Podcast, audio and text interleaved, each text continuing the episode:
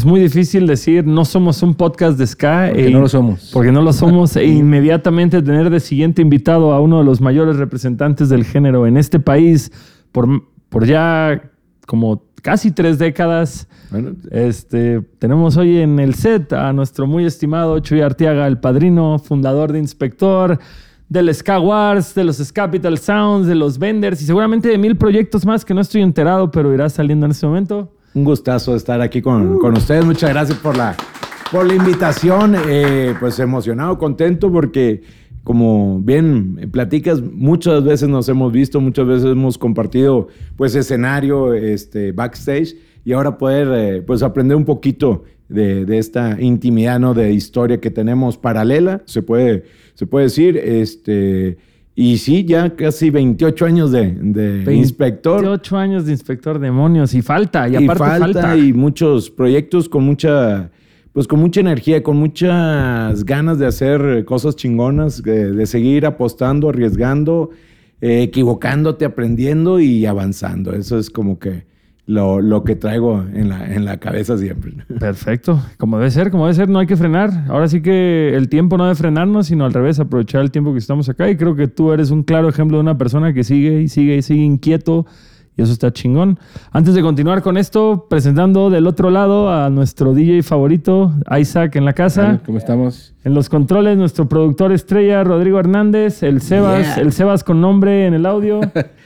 y tenemos ahí a- al padrinito eh, en la banca. Maximiliano. Maximiliano, también saxofonista, ¿verdad? Ah, perfecto, perfecto. ¿Único hijo o tienes más hijos? no, no, ¿Sí? no, no, no le muevas. Ay, corta, corta, corta. Oye, no, no, no. este- Saludos a mi señora esposa, por cierto. No, hombre, hubieran- hubieras tenido una sección entera de metales y ya, este, bueno, ya tuvimos al saxofonista, ahí va el trombonista, el trompetista y ya. Ya, todo el ensamble. todo el ensamble, exactamente. Y vámonos para Mazatlán. Para... La tambora. No, hombre, pues mi padrino, ahora sí que comencemos con el principio, como dicen. Primera memoria musical que tienes tú. Y pues no sé, estar en, eh, en la casa ya en, en Monterrey, escuchando estaciones de, de radio y muy variado. Mi papá de pronto ponía la AW y era cuatro estrellas en el cielo, que Jorge Negrete, este, Pedro Infante, no, no sé, o sea, como que de un lado lo, lo mexicano que, tradicional y del otro lado, pues canciones de los 70s, de los 80s, pues era como la, la mezcla. Y después yo me fui como que me gustaba a mí los oldies, los 50, 60 americanos, era así como que lo, digamos, de chavo lo que me gustaba. Y en una de esas, pues me fui topando con ritmos como el ska, como el punk, como lo alternativo, que después ya me tocó en mi juventud, todos estos de los 90. Pero por cierto, esto Oldies, Oldies era como qué edad, como De- 13 años. Sí, ¿Poco más? do- todavía 11, niño. o- sí. Pues es que escuchabas, este, no sé, desde el 55, ahorita ya lo, lo ubicas bien de, de Elvis Presley, de este, Jerry Lee Lewis, de, de- bueno, de todos los, los grandes del rock and roll americano, pero llegando hasta pues, la época de los 60 al principio, cuando era el, el surf, el twist, eh, todas estas... Este, Boogaloo, eh, todo este todas estas cotorreo. corrientes, luego ya empieza como a mutar la, la música eh, americana, está paralelo lo de la guerra de Vietnam y ahorita ya como que lo entiendo, ¿por qué se Claro. puso así como que tan rara la, la música? Bueno, pues ya el, el flower power y que empezaron a fumar más o cosas así. Bueno, obvio, eh, hacía como que estas nuevas propuestas musicales, pero a mí siempre como que eh, del 50 al 62, 63, esa era, era como, ya de más adolescente empecé a coleccionar como música de ese tiempo y te digo, y más adelante ya en la prepa, pues sí, lo del punk, el ska, alternativo, el industrial, todas las corrientes que pues a Monterrey yo creo marca mucho aquella visita de The Cure en el 92, que pum, se destapó y- y se descubrió como que todo este mundo rock and rollero alternativo de, no sé, lo- los Ramones, los Smiths. eh. ¿92 tú estabas como en prepa? O... Estábamos en la, en la, prepa, sí. Y ahí, o sea, porque MTV a qué edad, o sea, ¿en qué año llegó a México? Creo que es como 89, 92 más o menos, ¿no? que, Eh, que llega finales. MTV a Latinoamérica, vaya. Es que empieza esto. De hecho, eh, está interesante porque ya con, con Inspector del primer cassette, el tema de, de Arañas K, que tuvo un video, llegó a rolarse en, en MTV. O sea, lo, lo incluyeron como parte de esta avanzada regia que realmente yo nunca me he sentido, o sea, me siento regio, pero como que la avanzada era paralelo a lo que pasaba en la escena de Sky Punk, o sea, eh, estaban pasando cosas, pero eran como... Pero ustedes no eran parte de esa escena. O sea, es que yo, yo tengo esta noción que la avanzada regia... Estábamos en el tiempo, somos de Monterrey, pero, no pero realmente nosotros hicimos carrera en Ciudad de México. O sea, mucho de la trayectoria o del avance del SCA de, inspector se vivió acá en Ciudad de México. Y obvio nos conocen y nos eh, digo, somos paralelos y pues de cierta manera cruzamos los, los, dos porque nos consideran como avanzada regia, pues muchas gracias. Pero eh, lo que hicimos aquí en Ciudad de México, el, el estar en, pues así que en la bola de, pues, Panteón Rococó, Tremenda Corte, Secta Cor, el Salón Victoria, aquellos tiempos La Matatena, bueno, infinidad de, bandas de ese boom que ya en los 2000 se dio, fue porque vinimos mucho aquí a...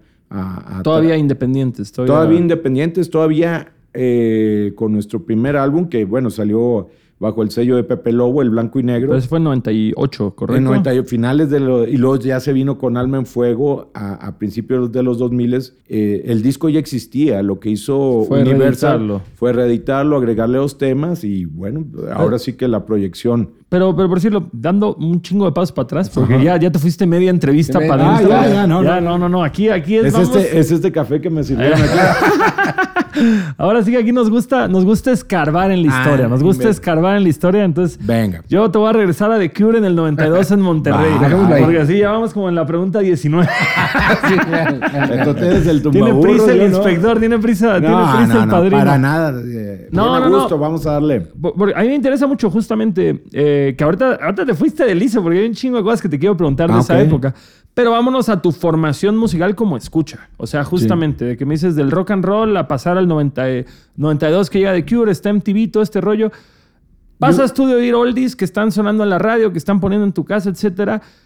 ¿Cómo das tú con el punk? ¿Cómo das tú con el ska? ¿Cómo das tú con todo este rollo? En la prepa, yo es este pues a muchos les debe tocar. Es que generacional no estoy tan, tan anciano, ¿no? No, claro, pero. Pero, eran los intercambios, por ejemplo, de cassettes, eh, en donde pues alguien traía material y entre compas, mira, escucha esto, que eso es lo que te digo, mira, aquí traigo esto de los Ramones, aquí te paso este de Pixies, órale, mira, esto es Special, esto es Madness, Operation Ivy. Entonces eh, era como eh, compartir, porque todavía el CD no entraba Mira, un, ejemplo muy fuerte. Tú me acabas de decir, por decirlo, en esa época, 92, Operation Ivy es del 89. Era una banda reciente, ¿no?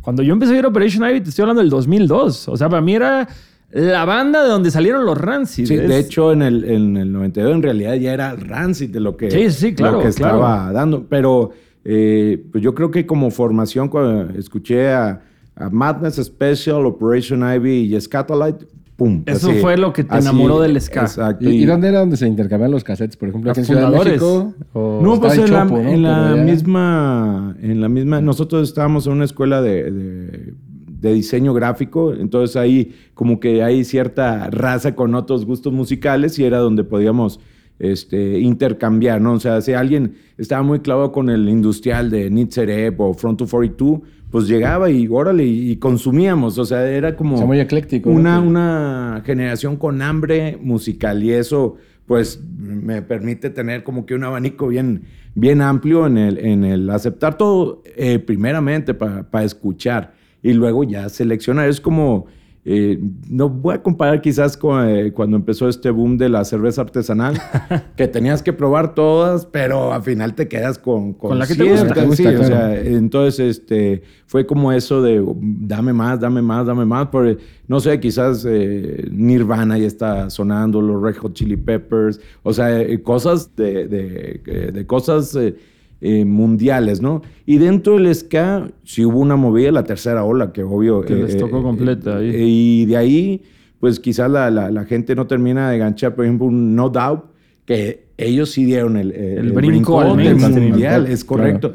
Ah, de, esta, época, porque por decirlo, tú hablas de este abanico y de esta hambre de conocer toda la música posible, pero, pero algo que tal vez nuestra audiencia no pone en contexto es, no existía Spotify, o sea, ah, no. existía YouTube, era tienes que conseguirlo en, disco real o al menos en, quemado. Pero mm. yo platicaba con, con, mi novia en la mañana, que es, se te rayaba una canción hicieron un disco raro, chingaste a tu madre y ya no puedes volver a, dar con esta canción hasta volver a conseguir el disco, hasta que alguien te lo vuelva a quemar. Todavía un poquito eh, precediendo a eso, con, dices con el cassette.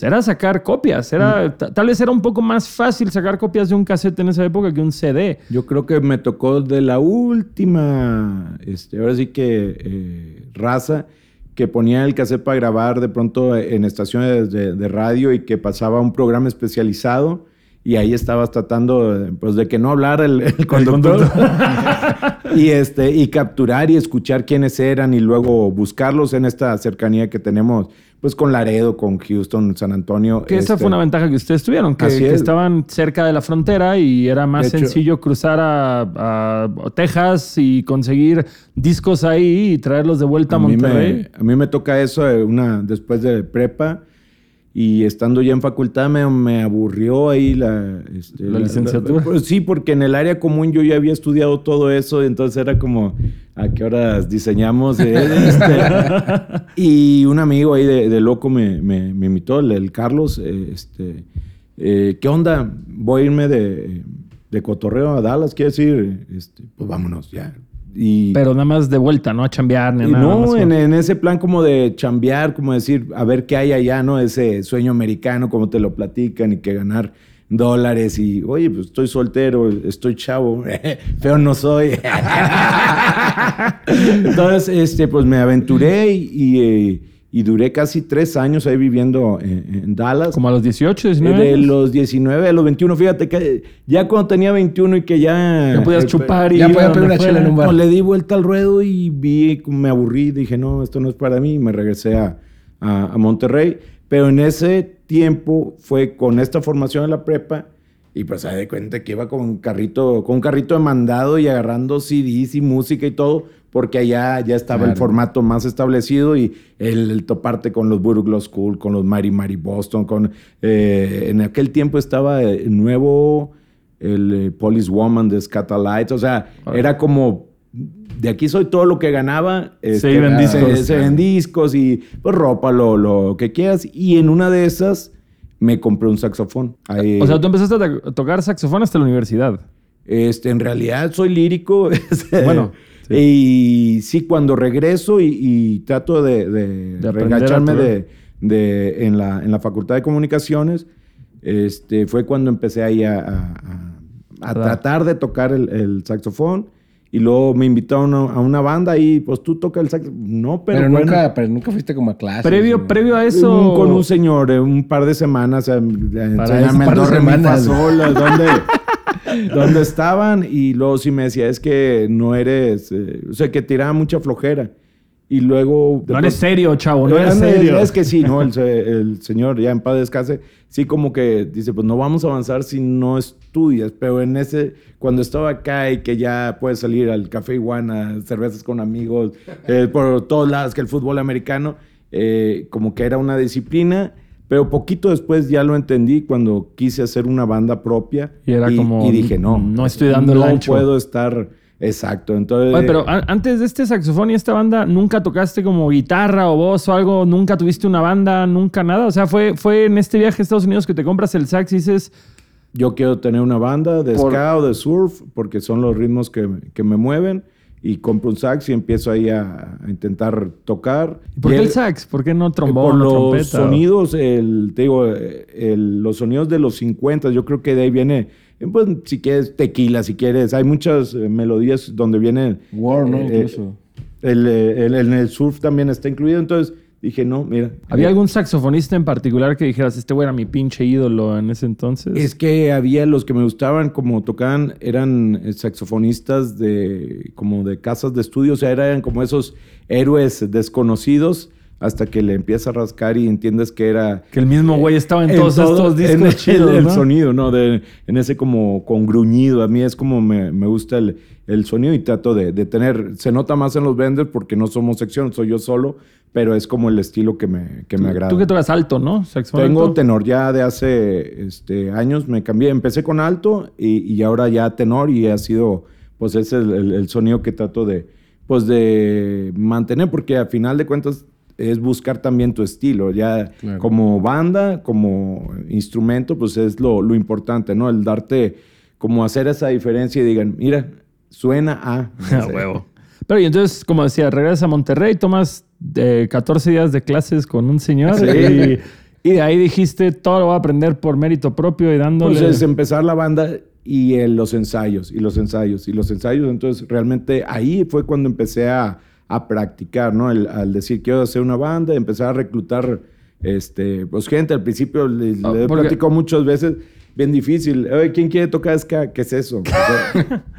Y algunos me decían, ¿y hay dinero ahí? ¿Y cuánto vas a pagarle? Y la disquera, y leo, ¿de qué están hablando? O sea, esto es por diversión de... Es correcto. Pero en ese entonces te invitaron a ti a una banda y ya que te invitaron a esa banda, tú quisiste armar otra banda. Es que era una banda de covers. Entonces, eh, por ejemplo, había un tema surf y había algo, no sé, de caifanes, creo que es la de nubes, que lleva un saxofón, eh, así como tres nomás. Unos covers de Kenny G acá. Mm, fíjate que no, lo que me da pena a mí era cuando este, empezaban ellos, porque era más su gusto, más lo pop, a tocar de, no sé, Eric Rubin, pues yo nomás me iba a una sillita y me sentaba ahí. No, no quería estar parado, así como sin hacer nada, con esas rolas. Así, y luego... Los este, pasos de baile aquí. Pues quien así, ya... Eh, eh, después ellos, bueno, un saludo si escuchan, eh, se llaman Fallas de Origen y la pasé bien, pero luego como que hubo fallas ahí entre ellos. y sí se, se desintegra, ahí quedó volando. Y te digo, en ese estaba en, la Facultad de Comunicaciones. Fallas de Origen es un gran nombre para una banda de punk, ¿eh? Era el género Sí, y creo que hay otra banda por aquí, no sé si es de ska también, sí, hay ¿verdad? De ska, sí. Este, entonces, fue el decir, a ver, y empecé con lo primero con la gente que, que yo ya conocía, por ejemplo, en el caso de Guillermo Duque, él, eh, fue el primer vocalista de, de, Inspector y él tenía un tributo al Tri. Entonces, este, yo lo, pues yo lo veía de morro. Eh. Pero, pero, pero Inspector fue tu primer banda que armaste tú, de, de, que te saliste de la banda de covers y empezaste a reclutar gente. y luego hay un, en los ensayos, porque nos juntábamos a tomar y como esta nebulosa, ¿no? De que si es la banda, no es la banda, y un, un día, porque yo desde entonces acostumbrado a grabar las, los, ensayos. y por fin conseguimos un bajista. Este, y llegó y por ahí pues estamos grabando entre las grabaciones me, me, acuerdo mucho que decía pues ahora sí ya está completa la banda es noviembre de, del 95 y por eso es lo de sonando desde el 1195 aunque había un poquito antes de, de, estar ensayando los demás ¿Ahí, ahí, qué instrumentos eran? ¿Guitarra, batería, bajo, voz? Guitarra, batería, teclado. ¿Y, saxo? Este, ¿Y era Homero en el teclado todavía? No, había otro que tocaba guitarra y tocaba este, el teclado. Era eh, Chuy también se llamaba pero él venía como de una línea de black, metal. Y este, alguna vez y fue que tocamos una expo tatuaje y como que nos fue muy bien y el vato dijo, no, sabes que esto está muy comercial. Le digo, es una expo tatuaje. Oye, pero tú ya tenías canciones en ese momento o era Empezamos, vamos a juntarnos y a ver qué Es que en lo de coveriar yo también, eh, eh, mira, yo te digo, en el diseño gráfico lo que creo que, que pasó es que esa creatividad la enfoqué hacia las letras. Entonces, en vez de dibujar o, este, eh, o crear cosas así, eh, empecé a hacer letras y me atreví a meter canciones y aquel tiempo pues, es Araña Ska, Deja ya de mentir, este, Misión Ska, entonces fue como un hilito. en el momento, primera presentación de, inspector en, ¿cómo se llama? En el ET, que es un taller de carros, allá como una escuela técnica de, de mecánica. Eh, teníamos cinco rolas montadas, íbamos, pues que nos dieron chance y de pronto nos pidieron más, más. Repetimos tres rolas y pues dentro de ellas había un par de covers, pero había estas originales y la gente reaccionó, entonces, pues bueno, aquí hay algo. vamos, a, vamos a, ¿Te, acuerdas qué covers eran? Eh, no, no, no. quiero acordarme que queríamos tocar, bueno, de los primeros o de lo que llegamos a la fue al Scatolites uno, una rola de Faking Jamaica de Skanky Pickle. Eh, los otros, por ahí una de Rancid. E, eso era como que. Ya después sacamos un álbum de puros covers que se llama Escala Carta. Escala Carta. Pero en ese principio, más que eh, era buscar como intentar sonar a otras, buscar como el sonido. ¿no? Oye, qué, qué, redondo haber empezado tocando covers de Rancid y luego estar en el tributo oficial de Rancid tocando. ah, no, en ese, y lo platicaba con, con Max, mi hijo, este, me he dado un gusto y también una tarea el poder invitar a México, el poder tocar con mis ídolos, ya sea Toasters eh, con, con Bucket, una banda de Nueva York que era los como pioneros del referencia de nosotros de, de, tres discos que es súper influencia de Inspector y poderme llevar de, de compa con el güero banero, así le, eh, el maestro Bucket, con los Voodoo Glow School, con los Scatalites, llevarlos a los festivales, a los Ska Wars, este, bandas italianas, el Dr. Rinding de Alemania. Entonces, eh, los Agrolites de California. Me ha dado. Eh, Te ha dado grasa con eso. Así es, con, con todos. Y, y, para mí es eh, muy satisfactorio el poderlos llamar amigos. igual aquí a toda la escena. Bueno, te, te incluyo, viejo. Este, Pero toda la escena local de aquí de Ciudad de México, pues es un gustazo siempre poder platicar poquito o, con una cerveza o un café en este caso aquí, como en este elegante espumoso. Fíjate, ¿qué pasó? ¿Nos tenemos que acercar al micro? Ah, ah, claro. Es que tenemos, tenemos que mencionar cada 20 minutos que se suscriban al pinche podcast, por favor. porque necesitamos subir la palabra números. no la has dicho. La palabra no he dicho, no he dicho verga el día de hoy, güey, lo cual está muy bien. Gracias, producción. Fíjate que justo ahorita, ahorita tocamos en Mérida hace un par de semanas. Estaba el buen Méndez de la Riquita Banana y ahora Franken Six. Y él me platicaba una anécdota, creo, a ver si no se me están cruzando los canales de conversación, pero alguna vez que creo que ya está a Hepcat, al Ska Wars Creo que era Hepcat o Agro, pero que llegaron de último minuto, ah, que casi no, casi eh, no. Es que hay un. Yo, yo soy muy fan también de los, de los Hepcat, de mis bandas favoritas de, esa tercera ola americana. Este, y California, a mí también digo, ¿no? Qué catedral musical de, de, de ska tienen allá. Y este, y me tocó alguna vez, fíjate, y mañana viene la, la, Western, no, no sé cuándo vaya a salir esto, pero... Ya, ya anunció, ya anunció Dills hoy. Okay, bueno, eh, esto ya va a salir muy tarde, pero, bueno, pero nos divertimos mucho el sábado viendo la Western. bueno, eh, el chiste es de que ellos tuvieron una primera experiencia, eh, la, la, Western viniendo aquí a Ciudad de México, no va a ser chisme, creo que les fue mal, no les pagaron algo, algo, algún, algún detalle. Y en esa primera visita venía Greg Lee, el vocalista de, de, Hepcat. Entonces yo les mandaba a través de mis amigos, oye, yo quiero llevar a Hepcat a Monterrey. Y después de esa experiencia, como dice, no quieren saber nada de México, güey. O sea, así de, ah. ay, güey. Y bueno, visitan Tijuana, ellos como quiera. Eh, Se cruzan la calle. Entonces, este, pues fui allá, me llevé con toda mi, mi, familia. A ver, vengan, ¿qué onda? Soy yo el que les está chingando de que, que ¿cómo, cómo? Los invito a mi festival. Digo, yo voy a hacer eh, eh, y le dije nomás al, eh, ¿cómo se llama? Al saxofonista y si, si querían, ustedes díganme, yo pago el vuelo, son mis invitados, montemos un tema, nada más. Y en ese, me fue, fue con Capital Sound, tenía pues pocos años, montamos un tema de Hepcat y como esto es Monterrey, date cuenta, espero que, estés eh, pues, satisfecho. contento, seguro más que todo, ¿eh? de que, que, es algo legítimo. exacto, entonces, más adelante, sí señor, cómo no, vamos. Y ahí estamos, y la anécdota que, mencionas bien, este, es que era un aniversario inspector, está ya en Café Iguana y como banda invitada de lujo, los Hepcat. Vénganse desde un día antes. Hoy no salió el avión por neblina. Bueno, al rato, ¿no? Seguía sin salir el avión. y ya, este, neta, eh, eh, iban, iban a, ¿cómo se llama? A abrir ellos y cerrar el inspector por el aniversario. Le digo, no me dice nada, ¿saben qué? Vamos a, tocar inspector. Y estábamos así, tercera rola y tenso, y abren la, una de las cortinas, es decir, ya llegaron. el semblante. Y es que sí, no, les, les, había llevado tamales y todo, o sea, de que ni se pudieron este, comer nada, de que llegaron, se subieron al escenario, este, triunfaron y bueno, yo fui muy, muy contento. Oye, porque es que aparte del aniversario de tu banda, teniendo un, gran día y no poder disfrutarlo porque estás pensando en van a llegar estos güeyes. Los que conocen el café, pues tiene un telón, o sea, ah, se, cierran las cortinas. Y yo ya me hacía abriendo así, sacar la cabeza. Perdón, amigos, tengo una noticia. Y, el abucheo, tomates, no sé qué. Dije, ay, ¿por qué? ¿Por qué? ¿Por qué?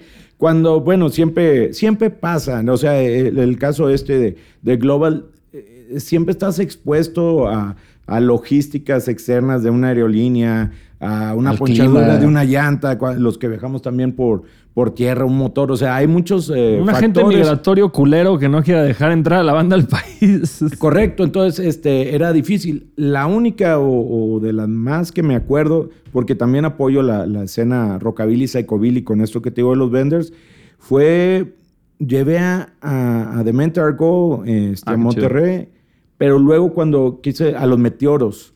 The Meteors, eh, Meteor, este, no pudieron salir de, de Tijuana y también como, ay, pero eso sí se supo mucho antes. Yo no, o sea, yo lo que no quería hacer era, ¿qué creen? con la gente el mero en el, escenario y pues si querían ir. Muchas veces la, preventa no termina de, funcionar por este tipo de situaciones. La gente pues, se cuida y están en, su derecho. Pero pues qué mejor para un empresario, ¿no? De que ya fluya y que ganarte yo creo mucho y a, mi hijo se lo platico de lo que es gratis y cuesta mucho es la credibilidad. Entonces, este, pues siempre apoyo a, tener, pues, eh, como, ahora sí, como, eh, ¿cómo se llama? Los, de Game of Thrones, que su palabra es oro. claro, los... Eh, los, Lannister. Los Lannister. Los Frankenstein. Los Frankenstein. los que se cogen entre ellos. Ah, claro. Bueno, esa, eso omítelo nomás de que tienen palabra. no, pero es, es, una gran frase la que acabas de decir. Es gratis, pero cuesta mucho. Y sí, sí, tal cual.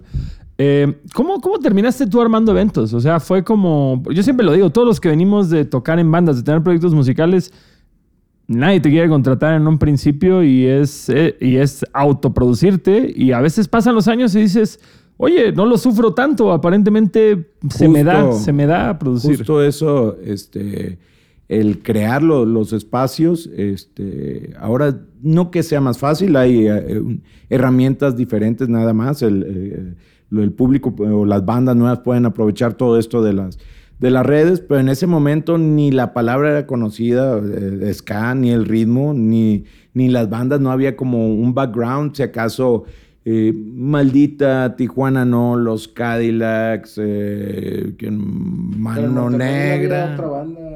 Somos de los pioneros, eh, ¿cómo se llama?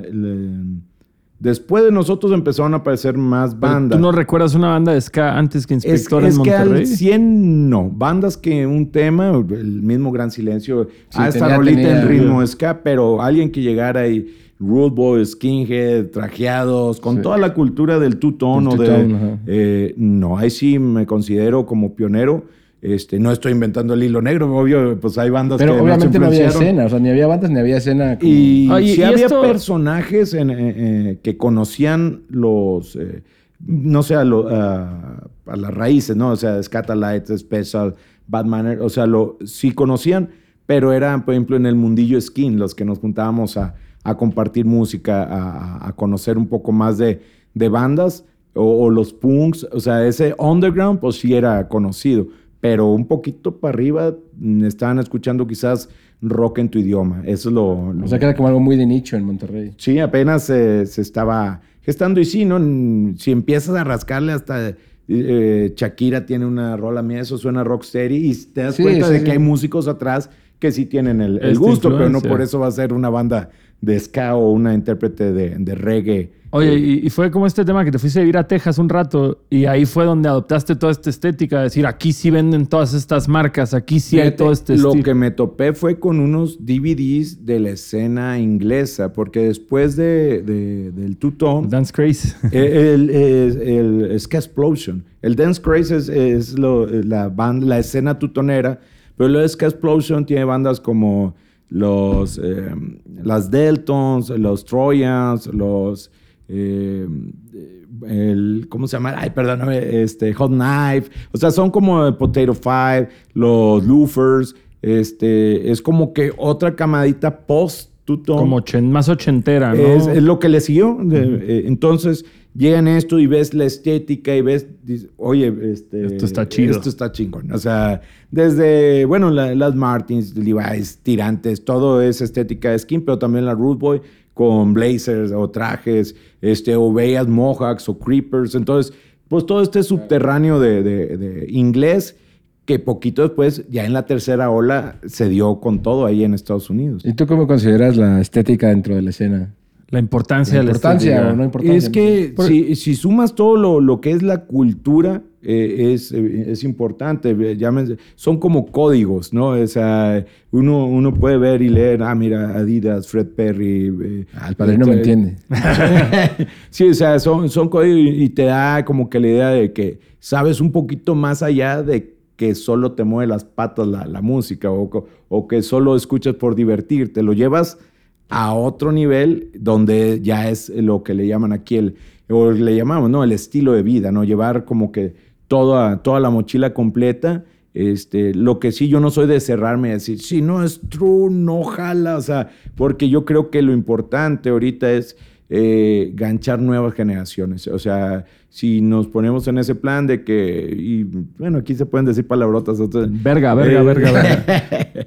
es eh, una actitud que de pronto pues eh, no me gusta a mí es que, este, mira, se acercó este morro, pues está bien pendejo, no sabe nada. Pues enséñale, güey. Nos estamos haciendo menos, güey, más viejos y menos. y tú, un morro que le interesa, no lo bajas de pendejo y le digo, güey, estás matando la escena y no estamos heredando nada. Entonces, por eso la, la invitación para mí es bien importante que nueva gente conozca algo que para mí es maravilloso. O sea, ¿por qué me lo voy a quedar yo si es eh, para compartir? Que, es un, un, pensamiento muy distinto generacional, porque es, algo que hemos platicado, que noventas, principios de los 2000 había mucha gente de esto es mío y no lo quiero compartir y el güey, ¿qué banda es esa? No te voy a decir. Ojo con no darles Gerber, también que, no está tan,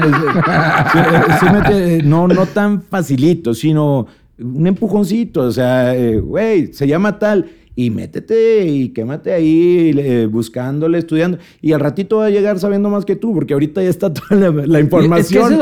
Ya está todo. Antes, antes genuinamente, hasta una revista se volvía un test. los fanzines, imagínate que alguien que hay medio mocho la traducción y que te, te, desinforma, sí, exacto. Las revistas de música y las revistas porno eran, eran tesoros cuando nosotros éramos jóvenes. Piensen eso, güey. Nosotros teníamos que guardar revistas porno abajo de colchones, güey. ahorita todo, ahorita no puedes entrar a internet sin ver un par de tetas, güey. Mm. Así que agradezcan, jóvenes. pero justo, eh, fíjate, ahorita que hablas de la nueva sangre, todo esto, ¿hay alguna banda nueva, reciente, joven de aquí de México que tú digas, órale, estos güeyes lo traen? Hay cosas, yo creo que la mesa está puesta. Les vengo diciendo, y, lo debes saber muy bien, que este negocio, aunque eh, antes me, me vean, ¿cómo se llama? Acuchillado, vendido eh, de la música, porque bueno, yo tuve la oportunidad de estar en Universal y entiendes que es un, un negocio. Ojo, lo, uno como músico hace su arte y lo comparte, pero el público consume. Claro. Entonces, es, por eso lo de llamarlos, es de canciones y de canciones buenas. Entonces, es como se mueve, es la gasolina de, de, de esta industria o de este, de este arte son las canciones. Entonces es eh, esperar que lleguen estos nuevos himnos. Yo creo mucho en, en, que las nuevas bandas lograrán hacer este compilado de temas, nuevos himnos para nuevas generaciones, así como lo hicimos en su tiempo Inspector, Panteón, o sea, toda la, la camada de 2000 era. Y que son canciones que todavía se escuchan. Yo me gustaría empezar a escuchar estos nuevos temas con nuevas bandas de, de ska y qué mejor que vengan bandas de fuera, porque también les digo eso, eh, cada que venga una banda de, renombre o de nivel mundial, hay que ir a verlo, estés tocando o no. ¿Por qué? Porque son nuestras cátedras, son nuestras eh, eh, enseñanzas. Es como si compraras un curso. O sea, si quieres dedicarte a eso, pues tienes que aprender. Qué mejor que con los mejores. El caso de la Melbourne. Yo estoy aquí pues para aprenderles, para escucharlo, para disfrutarlo y es el, mi consejo, porque muchas bandas de pronto, pues es que no nos invitaron. Y digo, pues ¿Te gusta la música o...? Sí, eh, hay que invertirle. O sea, es como, como cualquier carrera que, pretendas pagar recibos de, tu casa, necesitas invertirle. Ah, yo, yo, yo siempre he sido muy agradecido y, digo, pues creo que todos los que llevamos más de una década dedicándonos a la música, como dicen, hemos pagado nuestra deuda, así hemos puesto hasta dinero que no teníamos en su momento. Y es muy sencillo que ahorita te inviten a todo, pero también yo, yo siempre, cuando iba al foro Alicia y Nacho me decía, güey, pásale, tú eres, tú eres de casa, tú no tienes que pagarle. No, ni madres, esta banda viene de fuera, al promotor le está costando, estos güeyes necesitan pagar esto y es chido que te inviten, pero cuando no te inviten, ve y paga tu pinche boleto, güey. Si no, esto, esto, no se, esto no se mantiene de amor. Y que tampoco son bandas impagables, ¿no? exacto. Que en el Ford, ¿no? ¿Cuál, ¿Cuál, era el indie rock? que decíamos que estaba mil baros el ah, boleto. Ah, Jason Joshua. Que decíamos que, ay, bueno, mil baros. Yo, mil baros ya duele, pero Casi todos los shows de ska, 500 varos, se los van a acabar en caguamas en un día. No sean mamones, paguen su cover, chicos. Por favor. No, sí, eh, es que también, en definitivo, hay que apoyar la, la escena y el compromiso aquí de las bandas es, pues, hacer música, hacerla de, de calidad. Obvio, eh, hay este, casos donde hay buenas eh, canciones, quizás no son los mejores para ejecutar, pero el público siente, eh, recibe esa, esa vibra, ¿no? De cada esta rolita, este, con, es como escuchar canciones viejas de nosotros, de que, no, hombre, porque es lo que tenés, le das vuelta al cassette o, al CD. Y ahora dices, ay, cabrón, pues si no tocaban también, no sé, pero es un momento donde estás con los amigos, tomas una cerveza y conecta eh, ese recuerdo. Entonces, yo creo que es lo, lo, interesante. Aparte, siempre, eh, pues yo creo que es algo que tiene el Sky, me gusta de que es esta rebeldía, eh, esta energía de, ritmo y este, que vino en su momento a decir, es que yo no quiero escuchar eh, la música de mis abuelitos, porque sí estaba muy diferente lo, generacionalmente, pero ahora ha llegado el Sky, ya tenemos aquí, como dices, casi tres décadas y yo lo veo muy firme, o sea, en, Ciudad de México, pues ya que haya festivales para 10 mil hasta 40 mil de fanáticos del ritmo. O sea, no, ya no puedes hablar que son curiosos para ver qué, qué, está pasando, sino que compran un boleto, adquieren un boleto porque van a escuchar el ritmo, ya sea rock series, ska, reggae. Eso habla de, pues, de lo fuerte que está ahorita la escena. Obvio, hay eh, rincones del país que pues este, no, no pasa tanto. Eh, quizás haya chavos o, compas que, un DJ o algo que, que, sí estén eh, entusiastas, pero eh, Ciudad de México, Monterrey, Tijuana, Guadalajara. Pero fíjate que, por decirlo, yo creo que, como tú dices, hay gente que es fanática del ritmo, pero como decías previamente, hay gente que es fanática de las buenas canciones. Y ustedes con canciones de, sobre todo los, los madrazos de Inspector que salieron en Alma y Fuego. Sí. Eh, ¿Cómo se llama? Panteón Rococó, La Carencia, que casi casi ya reemplaza el himno nacional. son, canciones que ya trascendieron el género, que ya trascendieron la cultura, que ya trascendieron el ritmo.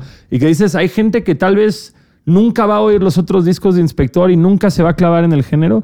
Pero estas canciones ya pasaron a la historia de la música del país. Se rompió el molde en, su momento y, yo... Que, sabes que está en todas las rocolas y playlists de bares de todo tu país. Yo, recuerdo algunas... Eh, no, es que no son quejas o compas que, ay, güey, me gusta un chingo tu banda y están bien chidas las rolas, pero también le gustan a mi mamá, güey. como que era incómodo, así. Pero eso es chido, eso es chido, a mí me gusta eso, a mí me gusta eso. Y luego, pues ahorita ya les puedo decir a, a varios morros que estén por ahí, oye, pues es que quizás a ti te fabricaron este, escuchando Inspector o el Panteón, ¿no? Así, generacionalmente sí. A, pues, tu, papá había, tu mamá había mandado a la verga a tu papá y con amargo adiós volvieron. Güey, mi mamá me regaló el alma en fuego, güey. El alma en fuego. Ya ah, mira, encontré esto. Fíjate, a, mí se me hace bien bonito justamente hoy por hoy tener una camaradería contigo, una mm. amistad y, y, acordarme del momento que conocí a Inspector en MTV. De, Del momento que, que yo digo, yo no conocí a Inspector pero como estaban en la canción eh, Rocco y Rubén, ah, fue como que dije, a ver, ¿qué está pasando aquí? Amnesia, ¿quién es un inspector? Y de pronto fue como, ah, esta banda está bien chingona. Y de pronto me acuerdo una vez así, final de los 90, no, principio de los 2000 que fueron a tocar a Puerto Progreso en Yucatán, porque yo soy de Cancún. Y era como, ah, no mames, inspector viene, güey, qué chingón. Y, el paso de los años y decir, órale, ahora son compas, ahora tengo sus números de teléfono y les puedo mandar un mensaje pendejo, hacerles una pregunta incongruente. No, no, inclusive esto que, hicimos en, Inspector, que siempre he agradecido contigo el poder para mí, fue un crear, crear este tipo de cosas de atreverse. ¿Por qué no? Porque quizás gente, no, es que el rap es una cosa, el hip hop es otra y que... Ah, cabrón, le digo, pues no, yo, yo creo que sí se puede y les decía, sí se puede, sí Ah, se yo, puede. yo tenía esa pregunta para ti de cómo Eh, se había dado lo de Este, y en la búsqueda le digo, pues mira el que frecuentamos y conocemos. Y fue la llamada, ¿cómo ves? Y era como que yo, eh, no, ni modo que se vaya a hacer muy difícil o algo así, No, pero, yo- pero mira, yo sé que hay dudas. Hay, hay- porque- hay- hay dos, hay dos grandes momentos de esa historia. Que yo me acuerdo que tú me contactaste y me dijiste, oye, mira, hay una canción, nos gustaría que te subas, no sé qué. Y yo dije, güey, claro que sí, un pinche honor, no mames.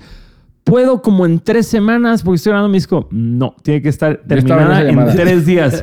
y yo, y, y- y luego que me dijiste, aquí está la letra para que la ejecutes. Y, y yo te lo dije esa vez, de forma muy respetuosa, decir, mira, en el rap todos escribimos nuestras letras, pero por inspector Ah. Estoy dispuesto a grabar la letra que tú pusiste, nada más déjame proponerte algo. Y si no te cuaja, pues grabo lo que tú me dijiste. Y aquí lo, lo que te de, de Old School, y me dijiste eso, no que no supiera, como que se entiende así, respetando los códigos, le digo, no, sí, señor. ¿Por qué? Porque le va a dar ese valor, ¿no? Claro. Es decir, el- está el featuring donde él participa, o sea, realmente estás participando, aparte de prestarnos ahí eh, tu voz, tu, tu rima, pues eh, también la, la letra. bueno. Entonces empieza a, a pasar cosas in- interesantes. De hecho, ahora el paletón para mí es tocarle vivo y que no viene este cabrón. Ahí- Ya te vi, vi los videos. Ah, qué cabrón, espérate, hay un momentito así. le- Este, No, hombre, me yo- voy, eh, me voy a voltear ahí. No, hombre, yo me acuerdo, para mí, para mí fue de entrada un honor, porque te digo, crecí oyéndolos. Mi hermano menor, que era súper. Cuando yo estaba muy clavado en el punk, él estaba muy clavado en el Sky, y él fue el que me mostró que a Desmond Decker, que a. Jimmy Cliff, que a toda esta, sí. esta vieja ola, porque yo llegué mostrándole a él Sublime y Goldfinger, y me dijo, ah, sí, bueno, está chido esto, pero ya conocía estos que son los ¿Quieres chingones". saber qué escuchaban ellos? Exacto, exacto. Y, y justo años después poder colaborar con ustedes para mí fue un honor. Y me acuerdo perfectamente de... Yo estaba yendo a las 9 de la mañana al estudio a grabar mi disco y un día llegué a las seis y media, 7 de la mañana a escribir ese verso y grabar la maqueta para mandárselos. Meterme a grabar mi disco, que tú me dieras como el luz verde y, ok, bueno. nos quedamos dos horas más para grabar este Que, creo que yo te grabé la quede". maqueta en tu casa, ¿no? Creo que sí, justo, güey. Así justo. de que, a ver, a ver, grábale, dale. dale. Y estábamos de, esto tiene que quedar en 48 horas o no sale y no hay forma que esto no salga, tiene que salir, o sea, esta oportunidad no, no. es una vez en la vida. Más allá de que si la canción iba a funcionar o no iba a Ah, funcionar, el, eh, poder hacer esto. el- fíjate, venimos de pandemia y era como un regreso y pues tenía que ser algo así, novedoso, algo que, que la gente dijera, oye, Algo diferente. qué, qué- qué- qué chido, ¿no? De que estas dos eh, corrientes musicales, porque bueno, hay algo que, que sí, independiente de lo- la, la avanzada regia y ahorita que platicamos, los saludo a todos, me llevo con todos, o sea, ya que si Jumbo, que, que si el Pato Machete, el- hasta el Cártel de Santa, si nos vemos, nos saludamos, es el Gran Silencio, no se diga, Genitalica, los Cabrito Vudú, o sea, hay como esta comunidad, eso sí, de, de- de artistas, y todavía más allá en lo grupero, también está mixteado, hay mucho rockero tocando eh, en este otro ambiente, Claro. y a final de cuentas Monterrey es una ciudad muy musical, y me dice, pero ¿por qué? Le digo, es que los mismos nichos, ahorita ya mencionamos varias veces que el Café Iguana el Barrio Antiguo, era donde te podías topar con, pues, con diferentes todo. proyectos.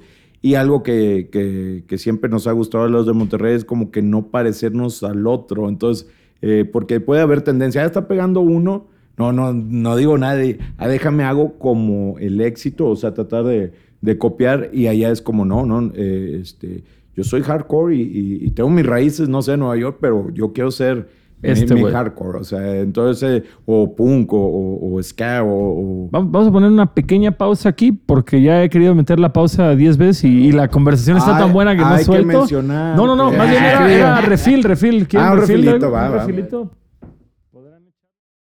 Hay, hay una frase muy bonita en el rap en español, cortesía de lo simple, que es hay que tomarse caliente la primera que- en lo que la segunda se enfría. Así Alta que, frase. alta frase. Y aquí la aplicamos. Y, ¿viste? y- y en el DF se toman todas calientes, güey, pero ya ni modo. Así que suscríbanse. Así que suscríbanse. Para Si- esto y más consejos. ¿eh? si no, si, no quiere- para más consejos. si no les gusta la cerveza caliente, suscríbanse al canal de Adultos Raros, ya lo saben. ¿Verdad? Vamos a regresar a hablar un poquito de los principios de inspector, que nos quedaron ahí algunas A dudas, ver. dudas de fan. Dispara, Este. Así que, back in the day.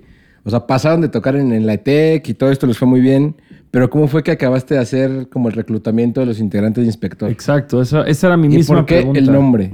Bueno, el, el nombre sí, sí, ya sentía un poco más lo de seguir a Special, a Madness, a Scatalight, a toda esta movida donde pues pareciera que son espías, gángsters, agentes secretos, pues de ahí quedó como que, ah, bueno, inspector. Como que querías algo con, con la Eh, estética con la estética. Yo, bueno, si me siguen ahí de los videos, pues siempre me, me ha gustado ir en línea por, por esto del, del estilo de vida. Y de pronto eh, el investigar, pues te das cuenta que realmente sí somos como inspector, alguien que, que sí está investigando la, la escena, lo que está pasando, lo que pasó y tratar de estar pues informado de, pues, de todo alrededor de- del mundillo, ¿no? De, del Sky, que pues ahora sí que es un ritmo mundial, este, y México pues se convierte en la, en la sede, en una, pues yo creo que las plazas más importantes porque yo veía algo interesante, por ejemplo, mis bandas así eh, mundiales, mundiales underground, o sea, Claro. entonces, pero pues ya cuando nos toca viajar te das cuenta, sí, sí existe toda esta telaraña, pero hay lugares de 100, de 200, un festivalito, pero bueno, en todo el mundo eh, existe una, O sea, una el- conexión, pero luego vienes aquí, Ciudad de México, y te, te- preséntate 30 mil, pues está brutal, le rompe la cabeza a cualquier es- banda. Es muy cabrón justamente voltear a ver bandas que tú creciste viendo como los íconos de la cultura y saber que en sus países no les va como a ti te va en tu país. Sí, es, O sea eh, que- es diferente, no que sea mejor uno, No, no, Obvio, no, no, en el- pero- en el respeto, pero sí es algo bien interesante que eh, eh, México desarrolló y arropó y el ska es- está fuerte. Ojo, no me estoy poniendo a competir contra los ritmos de moda o, co- o- o contra otras eh, culturas o movimientos musicales que, bueno, se respeta todo. Que si no quieres oír algo, pues apágale, no, no estés ahí. Creo, creo que es la parte más eh, cabrona de ser fan de la música y crecer, que es ya no tienes este pleito con la música que no te gusta, que No. cuando eres morro es voy a desacreditar todo lo que no me gusta y voy a, y sobre todo en esta pinche época de redes sociales que la opinión de todos la estás viendo. Es como, güey, si no te gusta, ve y escucha algo que te guste, güey. ¿Por qué gastas tu pinche energía en Así criticar pasaba esto? en esos momentos, porque, bueno, en los picos, de, digamos, de, de inspector, cuando llegamos de- con Universal a, Disco Platino, a, a que nos escucharan eh, tanto, tanto en la radio que de pronto se vuelve como, como en contra, ¿no? El decir ya, o sea, ya llené, ya este, hasta aquí, este, inspector. Y decir, oye, pues espérame, yo estoy haciendo lo, Lo que siempre he hecho. Lo que siempre he hecho, porque pueden decir, no, ya te vendiste. Y Reci- realmente. es- ¿Recibieron mucho hate? O sea, no sé si por la escena del ska o si por otra gente de haber firmado con una multi. Porque en ese entonces todavía era el. Ah, te vendiste por firmar con una multinacional cuando antes. Eh, cuando es ahora que, mira, es irrelevante. yo me acuerdo que muchos decían, ah, es que ya hay un Inspector Seven e Inspector, es como lo mismo. no sé. eh, son nombres de, de diferentes, son escenas, estilos diferentes, pero obvio los conozco, obvio. Claro. Me gusta lo, lo que hace es la, de la escena pues, de New Jersey, Nueva York. O sea, este, tengo buenos compas. Ahora lo- los conozco, pero los Hop City Stomper que vienen de ahí, de, de esa banda. Entonces, es como interesante conocernos, o sea, eh, Claro. no, no que fuéramos este, Sublime y los Sublime, o sea, Y eso los, no- sublim- y los Sí, sublimes. o sea, no lo, El padrino de Pero los sí sublimes. tuvieron mucho hate en su O sea, tiempo. pero como en la escena En el- nacional, en la el escena hate, nacional les tiró pero hate. es- mira, yo no, o sea, yo como que entiendo porque de cierta manera es algo que es tuyo una banda y yo creo que, no sé, Cadillacs o el mismo Cafeta pasaron, o sea, no que me compares, sino que son esas situaciones donde tienes algo tan bueno y empiezas a, a- a llevárselo todos, ya se quita como que esa magia y empieza como una pues un enojo, ¿no? De, de- de como fan, de que chinga, me gustaba más cuando nomás yo lo conocía y que estaba bien chingón. El blanco y negro me gustaba más. Eh, sí, en, eh, es como natural, ¿no? Es como si te estuvieran eh, este, quitando algo que, que sentías que era exclusivo tuyo. Quizás eso. Si no, pues no, no entiendo así como que tanto, porque, bueno, yo para haber conocido en su momento un Madness, es porque era una banda mundialmente famosa. No, no, es, no había ni los medios de cómo enterarme qué pasaba en el underground de Inglaterra. En final de los 70s, esa- claro. eh, Exacto, era. Y fue una oleada. O sea, aquí, como todo, si me quiero acordar hasta las películas, había un momento que ya como tres años después, este, no sé, el, eh, el Jedi o el Imperio contraataca.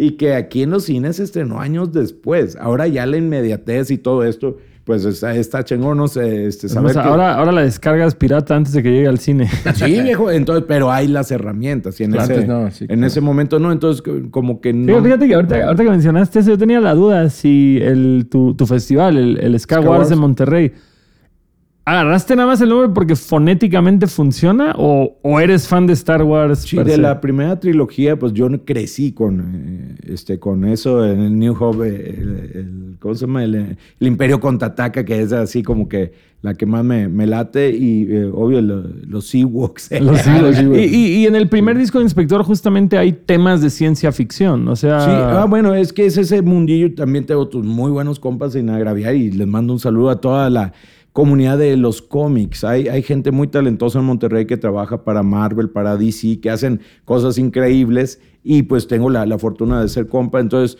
eh, si por ejemplo Araña Ska, pues hoy es eh, basado en, el fanatismo del hombre araña. Ya es lo que pasa, por ejemplo, ahí me puede, ahí me puedo identificar con los, con los fans que dicen, no, ya cualquiera le gusta el hombre araña.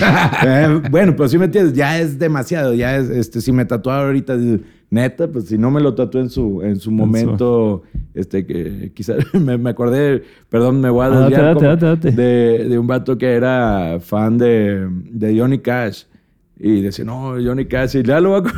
No, nadie sabe quién es, pero y se tatuó a Johnny Cash, pero el de la película. Y le ok, güey. Se tatuó a Joaquín Phoenix. no se pase de verga, Son leyendas urbanas. De ahí eh, al rato lo van a sacar a, flote. pero sí es como, pues ahorita, ¿ya para qué? Pero claro que me, me gusta el, Hombre Araña, la historia. Bueno, ya te la han contado tantas veces y ahora te la recuentan y muy bien, creo. este Pero ahí está. O sea, el Hombre Araña no pierde esencia. Yo siento igual las bandas de ska que me gustan o uno mismo trata de no perder la esencia y eso es lo importante, porque si no, ¿cómo podríamos aspirar a llegar ya a estos próximos 28 años si no tuviéramos pues esa eh, pues convicción o, fuerza de, por representar lo que haces. O sea, no, no me estoy. Trato de reinventarme, pero no cambiar. Pero no alejarte tanto de. Alejarte o decir, ay, güey, pues a ver unos fanecitos, ¿cómo están los reggaeton boys? O sea, no sé.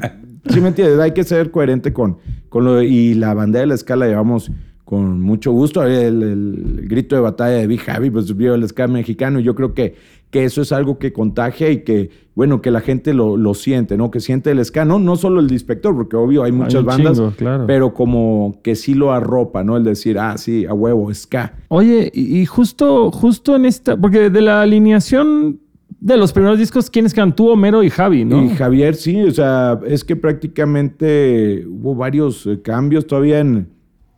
Bueno, pandemia no, todavía amarramos y, aquí, y aquí seguimos, pero en 28 años sí han salido, salieron. Te digo, de los primeros pre-inspector y que los primeros 5 o 6 meses antes de que entrara Javier y Homero había mucha indecisión de que, ah, sí, iban a un ensayo o nomás iban a pistear. O sea, eh, no era como serio.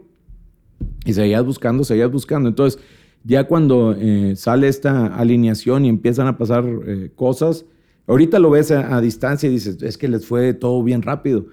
Pero tú no, sí, no, dices, no, ya, ya, una transnacional. O sea, antes, antes de que pegara el alma en fuego, si, si empezaron en el 95 y esto fue el 2002, fueron siete años de ser una banda underground, que como tú dices... Con el medio, es que eh, hacíamos un cálculo, bueno, ya pandemia ya rompió la, la, racha, pero era cada tres años sacar un disco, o sea, sacamos el, el, cassette, luego sacamos el blanco y negro, luego este... Hubieron dos demos antes de blanco y negro, ¿no? El, el fíjate, el, otro demo es un toquín en vivo ahí de la Alicia, pero ese les platico la, la historia de cuando veríamos por cinco o siete fechas y se caen cuatro entonces no teníamos dinero para regresarnos y ahí se acerca el, maestro Pepe Lobo a ofrecernos, oigan, yo les doy para el regreso, pero déjenme grabar este, este cassette, voy a sacar mil, mil copias y le pusimos Scalive, ahí yo le puse este, un, ¿cómo se llama? Fondo de bananas así, porque yo en el primer cassette de Misiones que hicimos un, dibujo, bueno, mandé con una banana porque se me hacía como un fruto exótico para la región como de Monterrey, como que esto no, se da aquí, entonces eh, por eso de ahí viene ese primer como personaje que, que, que manejamos. Continuado con cara de chango, güey, para que se completamente. Bueno, cara de chango también tiene otra historia cuando pues ya entrego las, las letras. Eh. Todas las letras de esos primeros la discos mayoría, bueno, la mayoría sí lo de Amnesia, Amargo Adiós, Cara de Chango, Las Tijeras, pero también Homero, eh, este, Como un Sol y, y, creo que es la de Puedo Apostar la que viene ahí. Total, ahí acercamos y yo me sentía muy meloso porque sí, o sea, cortavenas todo, como que salió todo y me aventé la de cara de chango como para balancear un poquito así. La seriedad del disco, que hubiera un minuto ahí más... Más relax y sí hay otras cosas. Pero, por ejemplo, estábamos tocando ahí algo de, swing, que en esos tiempos también estaba como de moda en, en, Por una Mujer, pero también habla de un desamor y de un pleito. Entonces, de lo que, bueno, vamos a hacerlo, pero un poquito más divertido. Fíjate que quería hacerte una pregunta de esto. Ustedes firman, reeditan el disco que había salido con Pepe Lobo, como dices, dos mm el Pepe Lobo es blanco y negro. Y luego. Ah, perdón, con. Y Alma en Fuego lo hicimos eh, Mureza, bueno, una, una, un sello de allá de Monterrey. Y cuando está sonando aquí, este, pues ya en CU ya había 20 mil, 30 mil personas bailando con, con Inspector. No solo por nosotros, pero los masivos, en, esos masivos, que ya se, se, se gastaban aquí lo los amigos de, ¿Regrabaron el disco o nada más? Le agregamos dos temas. Le agregamos, Pero fue la misma grabación que ya habían hecho. Eh, era, sí, bueno, independiente. Independiente. Una mezclita, un master. Un mastercito y le, le agregamos. Eh, es el tema de fútbol, bueno, otro de, que es aguante y eh, el sin rencor. creo que esos dos temas son los, los que se agregan y bueno, lo demás. Y ese disco fue el que cambió sus vidas, como por ponerlo de una hay forma. cosas bien interesantes desde, perdóname, el invitar a, a Rocco y Rubén y que aceptaran mi invitación Oigan, miren. ¿Tú ya los cotorreabas previo a eso? De las tocadas, así. ¿Eso viene por ti o por la disquera? no, no, la disquera ni en cuenta. O sea, no, yo agregué lo del mariachi, hice la invitación a, Rocco Rubén. Bueno, es que estoy muy involucrado en, todo el arte, el dirigirlo. Todo. Siempre me ha gustado eh, eh, estar ahí. Ahora ya empiezo a... O sea, empieza a delegar más, pero siempre como buscarlos, buscarlos eh, en el caso, te digo, bien agradecido siempre la, banda, porque son nuestros padrinos. la verdad, eh, este, el tema de amnesia abrió muchas puertas, eso hay que voltearan a vernos. Y detrásito venía Amargo a Dios, entonces pum, fue. el 1-2 que, 1-2, Y eh, yo, pues son de, mis orgullos el poder ir aquí a Garibaldi y pedir al mariachi que si tienen Amargo a Dios y que, que la tengan montada, güey, ya, o en su momento aguante en los estadios Monterrey y poder ir, eh, estar escuchando, no sé, a las Libres y Locos que, que hacen su versión de Amargo a Dios, de Te vengo a alentar y, y saber que es un, un tema mío o, que en el de Rayados se sonaba aguante, yo, yo, estoy bien empachado. Oye, antes de este disco no se dedicaban, pero, o sea, todavía tenían chambas del día a día. ¿Con este disco fue que empezaron a vivir de la música? Yo creo que ya muchos, yo lo tenía serio, eh, de cierta manera mi, mi, padre tenía una plaza en, Telmex para este, heredar, se puede decir, de, así, de pasarla como que a sus hijos. No la, no la tomé, yo traía, no, voy a, voy a hacer una banda y, tengo y y es donde te tienes que amarrar. Y o sea, tú tenías muy claro el yo quiero vivir de mi Porque ya venía de Estados Unidos, o sea, ya no podía estar vacilando y dices, no, no quiero ir a una oficina o subirme a postes a, a cambiar eh, los cables y, le voy a apostar a esto. Y fue una apuesta.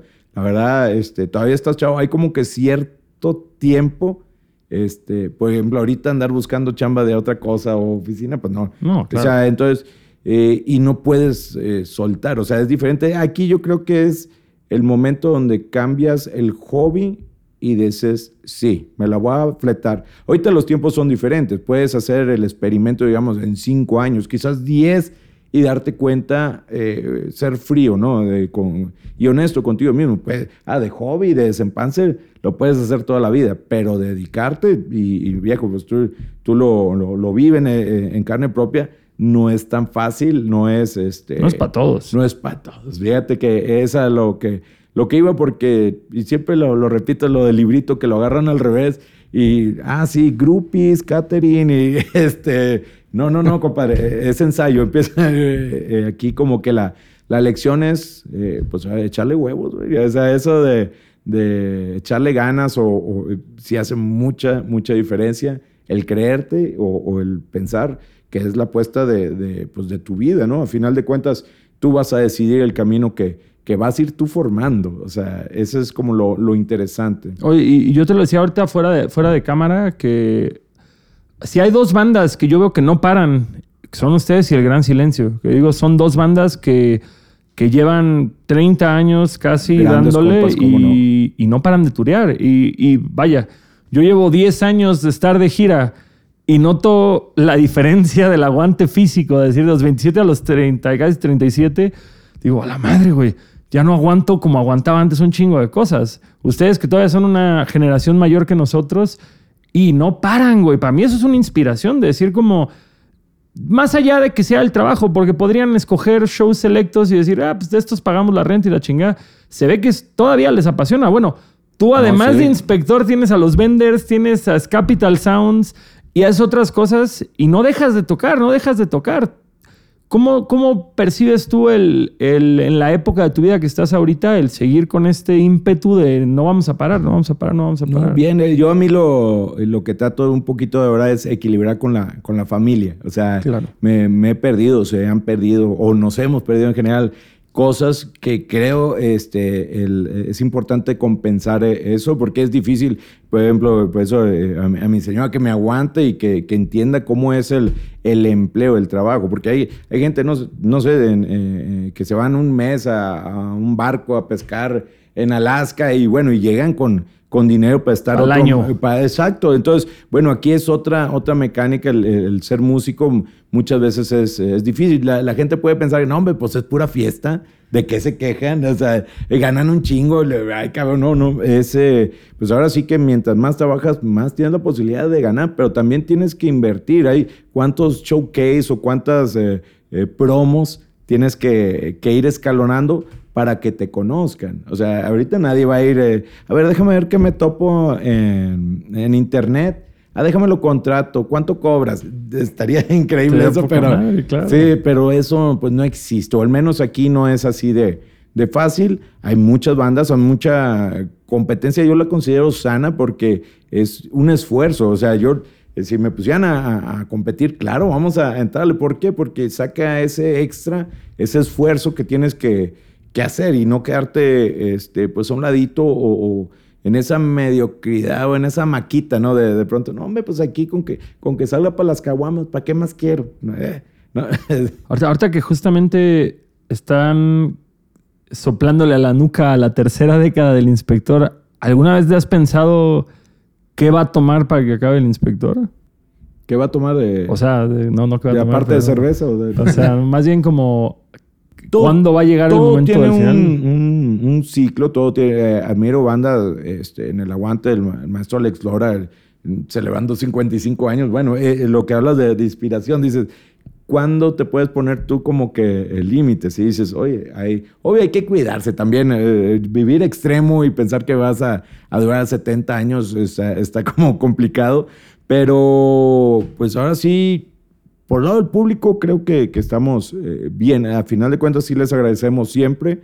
Gracias al público puede haber continuidad de, eh, ¿cómo, decirlo? De, eh, estar actual con, con, el público es importante. Somos socios, somos esta somos cómplices, ¿no? Esta es una canción pero este, de soda, pero cuando existe eso es muy bonito, esa conexión cada vez que en el escenario te da esa magia de, hacer clic con el público cuando los ves cantando, cuando los ves que todavía los mueves, o sea, y, este, y que están atentos ahora a las redes sociales, en estas nuevas maneras, dices, no, pues va, inspector. Mm, ¿Por qué voy a parar si todavía quiero? Yo caminando sí quiero llegar a los 30, o sea, está... No, a los 30, a los 30 ya no se duda, a los 30 Pero también inercia. Eh, el, el decir, Sí, pero de los 30 quizás a los 32 ya es un poco más difícil o a los 35.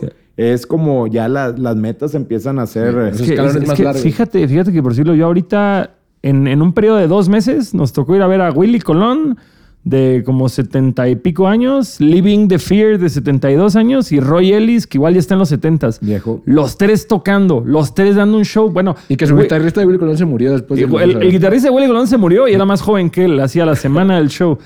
De los tres, a Willy fue el que vi como con más dificultad de salud. Ah, claro. Por el tema de altura. Los otros dos, Living de setenta y pico bueno, pues años. Tenía que conectar, pero lo veías tocando. Pero tocando. Y, es eso que, dices como. Rolling Stone acaba de cumplir 80 años de, eh, el maestro Richard. Entonces, ay, güey. Dices que, o sea, no sé, yo, yo que siempre he dicho que el pop está obsesionado con la juventud. La cultura está obsesionada con la juventud.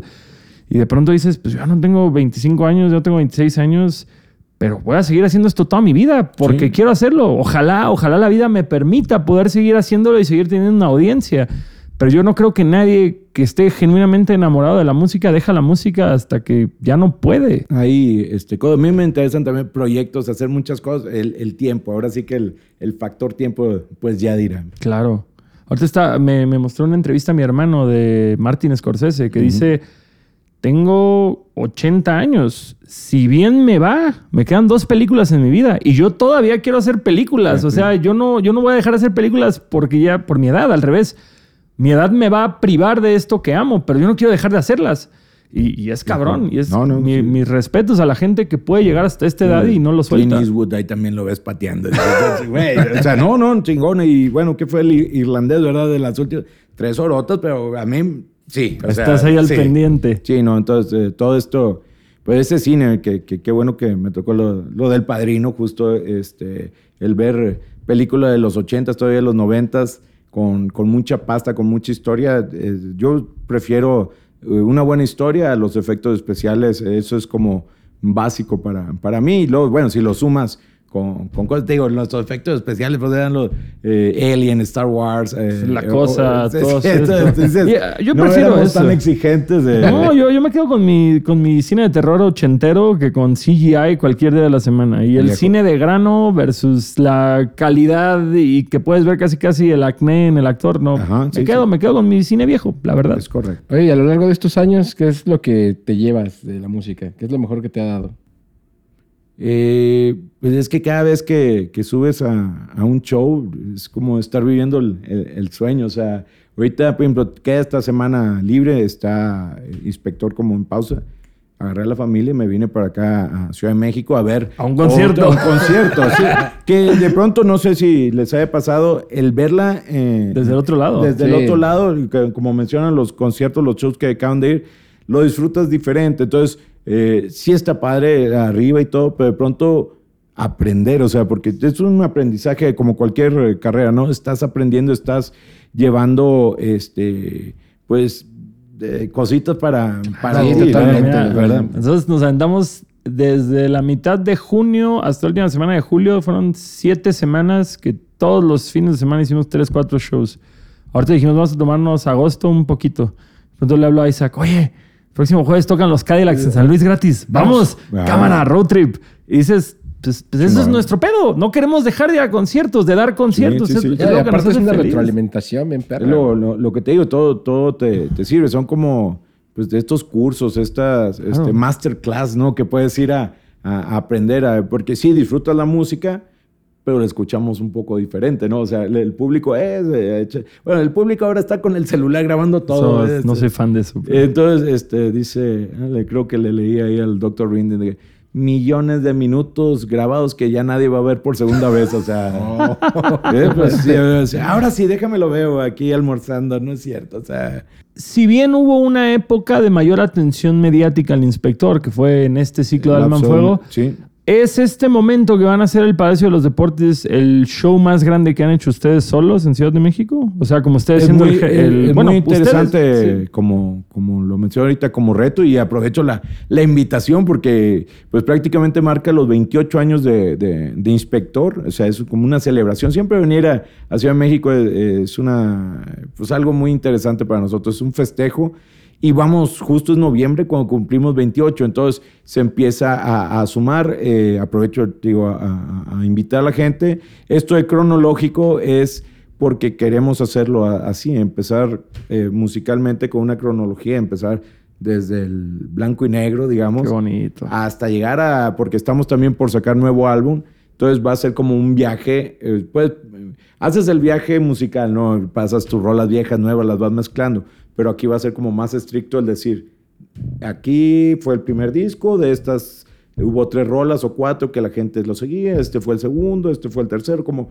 como platicar una, una historia de... Una biografía, de- una- sí, de, eh, de- de inspector. Entonces, eso es como lo que puede estar interesante y lo que va a esperar la gente. Además, pues el lugar chingón. O sea, Épico, Fíjate, épico. cuando estuvimos hace, bueno, pues no tanto, que era febrero, le- este, ¿El hicimos... Pepsi? el- no, la- No, el- eh, hicimos el, el El, auditorio, claro, que el Pepsi fue el año pasado. y sí. fue este, sold out. Nomás el pequeño detalle es que algunos dicen, pues es que no venden chévere, no, o sea, como que un concierto... De mucha- ska sin alcohol es eh, raro. Es raro, pero bueno, es, es diferente porque, bueno, pipe y guante y, y estuvimos ahí rompiéndola en el, Yo en el auditorio. nunca había visto el auditorio con Pete abajo. O sea, como siempre había visto- ido a ver a Joaquín Sabina, fuimos a ver a Willy Colón, que no es música que te pares a bailar y a empujar. Bueno, Willy Colón sí, a bailar sí. Sí, sí, había Pero- gente bailando, había gente bailando. pero había gente bailando, pero cuando fuimos a, a verlos ese día Claro. fue de, ah, caray, ¿cómo que pueden quitar las sillas de hasta adelante? ¿Sí? Sí se vale. Ay, nunca he visto eso. Sí, yo de, ah. Porque Sí. aparte, ese día yo me acuerdo que nosotros tocamos en Cuernavaca. Sí, que yo fui, me subí con ustedes una canción. Ah, no, eso fue en des- Toluca. En Toluca, en Toluca. y viniste. Hice la canción, me subí al casi, casi, necesito un cholo de, con una Gastón, moto. ya vienes, Gastón, ya vienes, Gastón. Sí. Sí, Pero sí. se logró, se logró. Viejo. eh, y son cosas bien interesantes, por ejemplo, si bien ya habían ido bandas eh, extranjeras, una banda mexicana de Sky y, y lograr esto, pues son logros. Y ahora viene este nuevo reto en el Palacio, donde si bien ya hemos estado en festivales, el, el ponerte tú, ahora sí, yo solito, véngase. Y bueno, por eso es que estamos muy agresivos aquí con, con Ciudad de México, porque pues nos da eso y más y no dudamos que vaya a ser una gran fiesta. La de nuestro lado, nuestra parte, eh, ya, ya faltan contando los días, ¿no? Digamos, están los Sort of Control Army, que es otra banda aquí local que veo que la, que la quieren mucho y porque pues está haciendo la- las cosas bien interesantes, llevando pues a otros países también un poquito de lo que, de lo que se hace aquí en México. Creo que decimos que el Dils es el, el actual embajador del ska en México porque, puta, lo vemos en todo el pinche Eh, país, eh, con sí, sí. todos los músicos, Con todo, bandas, o sea. con las grandes bandas Sí, y además, y además un amor el queremos Viejazo, cómo no, ¿no? El, eh, mucha, mucho cariño para este viejo y para toda la banda, la verdad, la, la, la llevo muy bien. Acabamos de hacer este, un tema con, con ellos como inspector Javier Homero y yo, y, y muy bien porque a los días ya había 100 mil escuchas de Spotify de- del tema, entonces... eh, este, Enhorabuena. eh, qué bueno, y qué bueno que es para todos. Y si más bandas se, se suman y, y avientan sus canciones y funciona, eh, yo creo que es así. Hay un pues estos códigos que platicaba eh, hace rato de que le, tiran de pronto al reggaetón y yo le digo, güey, es que no lo escucho, pero algo están haciendo que nosotros no. Y es esta supuesta unidad no se termina de ver. Entonces el tema este con, con los Sort of Control, pues muestra de que un buen tema y sumando, pues pueden aventar. Lo que hicimos con, con Long Shot, de- también dices, oye, eh, es para el público, es- vamos a hacer cosas chingonas para un público que es más exigente. Yo, yo también, claro, este, claro. no, no creo que, eh, como dice, se tragan lo que les des. No, o No, sea, no, No, no, ya no. todo está evolucionando. Entonces ya la gente tiene más bagaje, sabe más de bandas. O sea, ya no es como Sí, tan no. fácil. No, y ahorita mencionaba la- en las bandas de Monterrey, de cierta manera dejamos una, una tranquita para las nuevas, pues, ¿por qué no? O sea, todo se puede superar, todo, todo está para, Para pasarse. romperse. Para pasarse, para romperse. Entonces, esa es la, la invitación, porque el- también la pregunta, no sé si venga ahí en la, en la, A ver, en la échale el 38. cuestionario. ¿Qué les dirías a las bandas nuevas? No venía, pero ¿qué le dirías a las bandas nuevas? Pues eso de que hay, hay récords, hay trancas que hay que superar y hay que echarle chingazos. Porque si antes no había ni radio, ni televisión, ni internet eh, para el ska, y se abrió una brecha, un camino, y que no solo Inspector, sino muchas bandas hemos sido parte de, de- de esta formación, de esta, eh, pues ahora sí que autopista para, para el Claro, nacional, pues que la aprovechen, ahora sí que agarren su carrito y que Y se darle. suban y a darle, sí. A- mí, por decirlo, al- algo que yo se había comentado eh, con justo los compas de Skanking, que dices, de cierta forma, ustedes, el Panteón, los fabulosos Cadillacs y los decadentes en Argentina, Ajá. fueron bandas que, que pudieron tener una proyección muy cabrona a partir de la tele y la radio. La, la radio aún así creo que es un terreno neutral, pero ya nadie pela los canales de videos musicales porque ya no pasan videos musicales para empezar. Pero sí fue una proyección masiva que creo que ninguna banda de ska de la actualidad ha podido tener. Digo, inclusive bandas como, como mm, los estrambóticos, que tal vez no llegaron a tener ese alcance, pero yo conocí más cerveza para la cabeza en Telehit. Sí. Hoy en día, no sé, volteo a ver en Estados Unidos a los Interrupters. Los Interrupters Claro, son una banda que, que han podido tener un eco internacional sin depender de estas plataformas masivas. Pero el ska no es un género que esté actualmente teniendo este alcance por medio del internet, como tal vez el rap, el reggaetón y otros sí lo están teniendo. Entonces, no sé si tú has podido analizar el, el- el panorama actual. ¿Qué le recomendarías a estas bandas? ¿Qué digo? Yo creo que un ejemplo que tiene el inspector es Turén un chingo. Esa es una forma de darse Sí. a conocer. Bueno, O- en ese momento, te primero eh, recordando ahí, si regresa eh, cuando eh, empiezo a hacer lo del festival de, de, de Ska Wars y llevarme bandas de, de aquí de Ciudad de México allá, era para hacer crecer algo que no existía allá, para hacer crecer una, una escena. Y así me llevé al Panteón eh, por primera vez a, a Monterrey, a la Tremenda Corte, a la Secta Cor. O sea, era como, vénganse, gracias por la confianza y al público mostrarle. Y esa camada, pues sí creció con, eh, este, Con pues, estas bandas. Con estas bandas. Entonces, eso es como lo interesante de que no espera que te llamen, ah, acude. Porque si ellos me hubieran dicho no, o sea, eh, eh, eh, no era de que yo les voy a dar dinero, era más bien vengan a. Vengan y di- Que hay una invitación. Igual yo voy para allá, invítame y empieza a hacer estas sinergias. Hay un. Es importante crear comunidad. No que no, eh, no que esté mal que lo busquen, porque me han llegado bandas nuevas, eh, por, por decirlo, que algunas que ni, ni un demo tienen o ni un video. Y oye, es que mi sueño sería abrir el inspector este, para ver si nos invitan. Y le digo, pues así, viejo, mejor te invito a Monterrey, te hago una carne, viejo. Porque no, es que no estás sembrando nada, no tienes ni un disco. No, o sea, sería gastar un cartucho que no te va a servir. Si tú vienes, mira, acabo de grabar este disco y, ese- y te voy a decir, ¿sabes qué, viejo? ¿Qué otras bandas conoces? O sea, te quieres brincar un chingo de escalones este, y te vas a caer, güey. O sea, no, no, te, no te estoy haciendo un favor al prestarte un escenario grande. Que no va a pasar nada Nah, con y esto. si eres malito, pues se va a amplificar eh, tus carencias en un escenario grande. Entonces, como que sí, ubicarnos. Te digo, yo sé que hay prisa y que, este, pero lo que sí les puedo decir, para mí, mi experiencia, el peor enemigo de una banda es la intermitencia. O sea, y no te estoy hablando de lo de pandemia, sino de, ahora sí le vamos a echar ganas. Bueno, al rato. No, ¿qué onda? Y va a haber morras y va a haber chela. o sea, esa intermitencia de, de no creerte que puede ser serio, este, pues ahora sí que hay que creer en lo que, en lo que uno hace. Y de pronto puede ser, o criticar, pues sí, como tú ya le hiciste. Pero sí, güey, pero le eché chingazos. O sea, no, ¿cuál y el- tardaron siete años en, en que pasara tener esta oportunidad. Algo. Y te digo, y después era así, o sea, no, no era como seguro. Siguen saliendo discos, no tienen todos el mismo eh, Impacto comercial. eh, impacto comercial. Nos vamos de independiente. Era como volverte a subir a, a- a este circuito y nunca fue gratis. O sea, Claro. ahorita estamos cosechando cosas, pero tienes que seguir sembrando. O sea, eso es como un equilibrio lo que hay que, lo que, hay que encontrar. Y, y- y han tenido la constancia de tener, o sea, por decirlo a mí, del último disco, Pánico, es una canción que yo realmente le puse atención hasta que empezamos a tocar con ustedes, de que me subía con ustedes o, o cuando compartimos eh, show en Veracruz. Sí. Sí, me acuerdo que iba Pánico y luego Soy Soledad. Ajá, como que, no, no, Pánico siempre es creo que la segunda del set. Sí, algo, muchas veces Y- arrancamos con Pánico. Y, Bueno, y es eh, una canción que yo no conocía hasta que toqué con ustedes y fue como, a la madre, y este es del último disco, órale, güey. Todavía tienen temas muy chingones, todavía El- han sido constantes en sacar cosas de calidad. El, el detalle, por ejemplo, de ese disco sale, es páginas en blanco y se viene pandemia. y, y justo cuando estábamos cumpliendo 25 años, o sea, y es como decir, bueno, pues levántate, sacúdete y vuélvele a echar chingazos. O sea, ¿por qué? Pues ni modo que se acabe todo, todo el trabajo, todo lo que ya habías hecho. Entonces te digo, estamos a, a- a punto de sacar otro, otro álbum. ¿Cuándo ya tienen fecha para el nuevo disco? Eh, están viendo finales de septiembre, principios de. Pero antes de del. Palacio. Antes del Palacio es lo que estaría interesante, perder aventar un sencillo, pues para llevar todo esto. ¿O yo estoy en el nuevo disco o yo soy un sencillo suelto nada más pasa? No, sí está, viejo. ¡Oh! Estoy en un disco de inspector, mamá. Oye, para concluir, porque ahora sí que ya nos Sí, sí, gana el tiempo. ahora sí que eres parte de una de las bandas más grandes de ska del país. Gracias, hijo. Eres parte de todas las rocolas de bar del país. Y bandas de covers. y bandas de covers y mariachis no. de Garibaldi. Eh, tienes tu propio festival de ska. Tocas en otras dos bandas.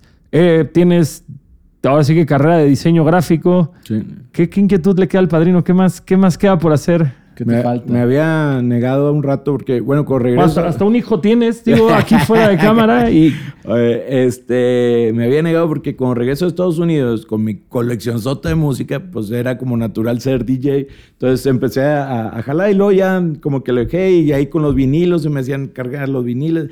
No, se me hacía como ni tiempo ni, ni gorro y hace poco estuve en Tijuana y la pasé muy chingón. Y ahora le, me comenta Dilce de que si me la aventaba ahí en el, en el gato y bueno, ojalá eh, no agarre mucho vuelo por ahí porque lo disfruto, pero pues también hasta de DJ. Entonces es como que mientras haya la oportunidad y, y te digo, buscar ese equilibrio familia, trabajo, trabajo, eh, salud, porque sí, trabajo y trabajo y trabajo, y salud y cuidarte, creo que pues vamos a darle un buen rato. qué chingón. Me da mucho gusto ver eso. Pues bueno, Señorones, muchas gracias. Eh. Suscríbanse, suscríbanse al canal, pero también suscríbanse a todas las redes sociales de Inspector. Muchas gracias, mi Gracias. estimadísimo padrino Chuy Arteaga en la casa. Oye, es Arriaga, ya me, ya me cambiaste de calle. ¿Qué dije yo? Arriaga y tú me dices Arteaga. Ah, qué pendejo. La primera dije, no, pues no pasa nada. Güey, perdón, Arriaga. Jesús Arriaga, padrino, ahí me pueden ver eh, o buscar en todas las redes sociales. Este, no, hombre, no te, no te puedes. Vamos a volver a grabar este Sí, por podcast. favor. Córrelo. Copy, métele Photoshop. El padrino, el padrino, no, güey. Yo le cambio el nombre a todo el mundo, perdón. No, pero mi pases. canal, muchas gracias por estar aquí, Viejones. por compartir esta hora con nosotros. Eh, amigos, suscríbanse al canal de Adultos Raros, suscríbanse a las redes del inspector, suscríbanse a las redes del padrino. Y nos vemos la próxima semana. Para todos esos que nos dijeron que por qué no sacamos podcast la semana pasada, los amamos mucho. Gracias por, porque les importa. Venga. Y nos enteramos que somos el podcast número 49 en el top de comedia de Spotify, lo cual es muy raro Ok. porque esto no es un podcast de comedia, pero Ni- gracias. Ni de ska ni de comedia. Ni de ni de comedia, pero ahí estamos. Muchas gracias a todos estos adultos raros. Nos vemos la próxima semana. Uh.